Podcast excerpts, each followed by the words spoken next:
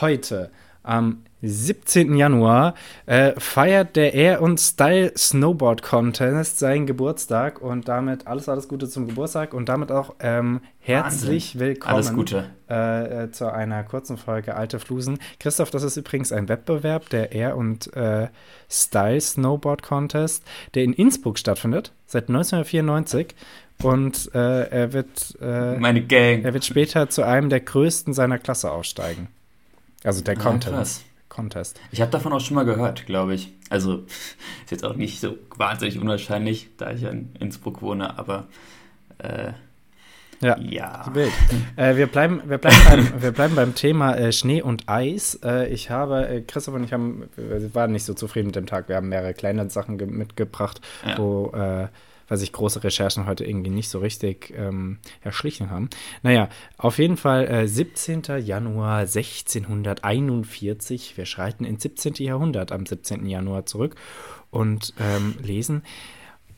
Weil das Eis der zugefrorenen Donau bricht, geiler Fakt schon mal an sich, scheitert im Dreißigjährigen Krieg ein Überraschungscoup schwedisch-französischer Truppen unter Führung von Johann Bahner und Jean-Baptiste Boudet de Guebriant äh, auf die Stadt Regensburg, äh, in der ein Reichstag stattfindet. Alles an dem Fakt fand ich geil. Ähm, Das ich ist hab- so geil. Ich, ich habe ich hab hier jeweils alle Sachen nachgelesen, ob es da was Cooles. Es gab nichts Cooleres als diese kurze Zusammenfassung. Das ist tatsächlich das Coolste an dem ganzen Fakt.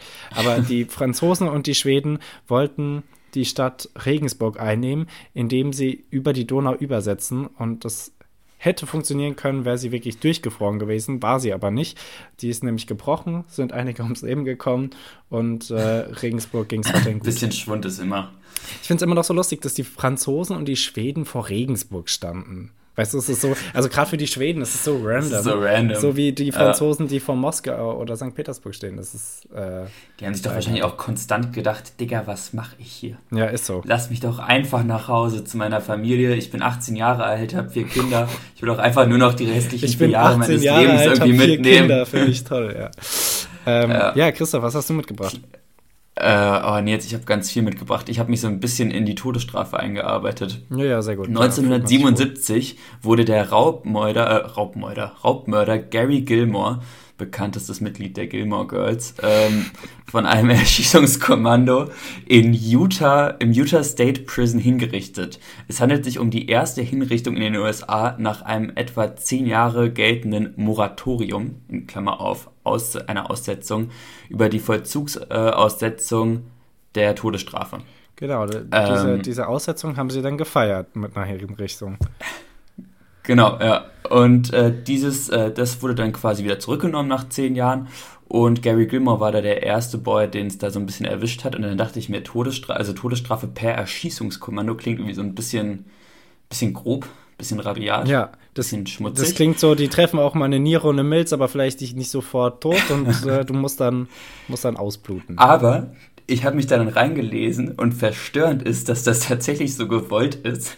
Denn im Utah State, also in Utah, äh, hat damals, äh, kurz nach der Gründung der USA und des Utah States, äh, ein charmanter junger Mann namens Bur äh, Brigham Young, ein Anhänger der Mormonenbewegung, einer christlichen Sekte, ganz abgefahrener Verein, ähm, hat, hat die These aufgestellt, dass ähm, man ein solches eine solche Sünde wider den Heiligen Geist, also ein Mord oder ähnliches, nur mit einer Blutsühne, also nur mit Vergießen des Blutes des Sünders auf den heiligen Boden, dass man das nur damit begleichen könnte. Und deswegen gibt es in Utah immer noch das Erschießungskommando. Ach, Wahnsinn, Mormonen. oder? Mormonen sind einfach, sind einfach eine schöne Truppe von Menschen. Das Ding wurde dann 2004 ausgesetzt. Äh, Erst Ähm, 2004. Jesus. Ja, ausgesetzt. ja. Ja, ähm, der oberste Gerichtshof erklärte die Todesstrafe damals 1972 für verfassungswidrig, bla bla bla. Seit 1976 wurden über 1000 Todeskandidaten hingerichtet, über 3000 warten auf ihre Hinrichtung, 176 Verurteilte wurden wegen erwiesener Unschuld oder gravierender ähm, Verfahrensfehler entlassen. Man schätzt, dass seit 1976 100 Menschen, äh, 100 Fehlurteile, Justizirrtümer oder Hinrichtungen Unschuldiger gab. Das ist noch so ein kleiner Fakt am Das Rande. wäre weniger als ich dachte, aber wild, ja. Ja, Amerika. Halt. Ist ja eigentlich eine ganz gute Statistik. Und äh, apropos Amerika, wir bleiben gleich bei Amerika, ähm, gehen ein wenig zurück. Du warst bei 1977, ne? Ähm, mhm. Wir springen jetzt mal 60 Jahre zurück zum 17. Januar 1917. Die USA kaufen Dänemark die Jungfraueninseln ab. Ähm, mm. Grundsätzlich erstmal ein guter Move. Ne? Äh, es, es, ist eine Inselgruppe bei den Vereinigten Staaten. Also äh, finde ich, auch, find ich auch gut, dass man im Ersten Weltkrieg erstmal die ganz wichtigen Dinge aus dem Weg geschafft ist so, hat. Ist so, erstmal, erstmal, äh, wenn gerade kein Geld mehr da war, um, um die äh, Alliierten mit, mit Munition zu versorgen, dann einfach mal äh, was abkaufen. Naja, wie dem auch sei, ähm, ich, äh, woraus auch immer das entstanden ist, dieser Kauf wie viel hat es gekostet, Christoph? Wie viel würdest du ausgeben für die Jungfraueninseln? Ich habe nachgeguckt, es sind äh, 346 Quadratkilometer, hat mittlerweile 90.000 Einwohner, also gar nicht so klein. Was würdest okay. du dafür so äh, ausgeben? Ja, ich würde mal so sagen, pro, pro Einwohner so einen, einen guten 20. Und 90.000 Einwohner meintest du? Ja. Also ich würde so ähm, 1,8 Millionen ausgeben. Ja, ja. Also die haben auf jeden Fall 25 Millionen US-Dollar ausgegeben. Das war, glaube ich, zu dem Zeitpunkt auch äh, nochmal eine ganz andere Hausnummer. 25 ja, Millionen. voll viel, oder? Das ist damals, glaube ich, voll viel gewesen. Heutzutage, glaube ich, für eine Inselgruppe sehr wenig. Damals schon ordentlich. Batzen. Das haben die alles für die Netzzucht gebraucht so. als Startkapital. Ja, ja, genau. Das, das, die brauchten das. Und wir bleiben bei Jungfrauen. Äh, von den Jungfraueninsel bleiben mhm. wir bei der Jungfrau. Heute die Übergänge sind on point. Vier Jahre später nämlich, als ähm, Kommentar darauf, 1921, der englische Zauberkünstler P.T. Salbot führt in London als erster die Illusion der zersägten Jungfrau vor. Die zersägte Jungfrau wird heute 102 Jahre alt und weiterhin ist sie Mega. unversehrt und glücklich. ist auch wichtig, dass es eine versehrte, äh, eine zersägte Jungfrau war. Ja, ja, auf jeden Fall. Konnte keine normale Frau nee, sein. normale nee. Frauen, das geht gar nicht, die sterben nee. dabei. Ähm, so findet man das übrigens heraus. Das war damals die Methode. Äh, und jetzt äh, dann habe ich noch rundet Christoph ähm, ab. Zur, achso, sorry. Ja. Ich wollte dich nicht, nicht unterbrechen. Äh, der deutscheste Satz, äh, am 17. Januar, ähm, das Jahr finde ich gerade, habe ich irgendwie nicht rausgeschrieben. Das war am 17. Halt Januar. Pech gehabt. Ja. äh, wurde die DIN 5034 eingesetzt. Als mit, als, also der, der 17. Januar wird in der Deutsch, im Deutschen Institut für Normierung als mittlerer Wintertag für Besonnungsstudien herangezogen. Weißt du, was Besonnungsstudien sind?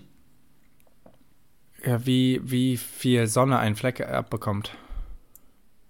Ja, fast. Ähm, Besonnungsstudien sind Bestandteil einer Bauleitplanung zur Erstellung äh, eines Bebauungsplans und äh, dabei wird getestet, wie viel Tageslicht in Innenräumen ähm, äh, bei, vor dem Bau quasi einfallen würde. Okay, und damit und die Belichtungsverhältnisse in Wohnräumen stimmen. Ist 17. Januar da der Mittel, das Mittel? Ja, das ist da der, der Tag, der Mitteltag. Ah ja, wild. Ja, ich wusste, vielen Dank übrigens, äh, ich wusste nie, wofür D-I-N steht. Äh, ja, habe ich auch gerade ehrlicherweise während des Podcasts gegoogelt. Deutsches Institut für Normierung. Normierung. Hammergeil. Das, das sind wirklich, das sind Fakten, Leute. Das könnt ihr euch merken. Ja. Ja, Christoph, hast du noch einen letzten Fakt, um hier die Folge abzuschließen? Nee, schließ die Sache ab. Freunde, dann sehen, sehen wir uns niemals und ihr hört uns am Freitag. Äh, bis dahin, bleibt gesund, habt eine wunderschöne Woche. Ciao, ciao. Tschüsseldorf.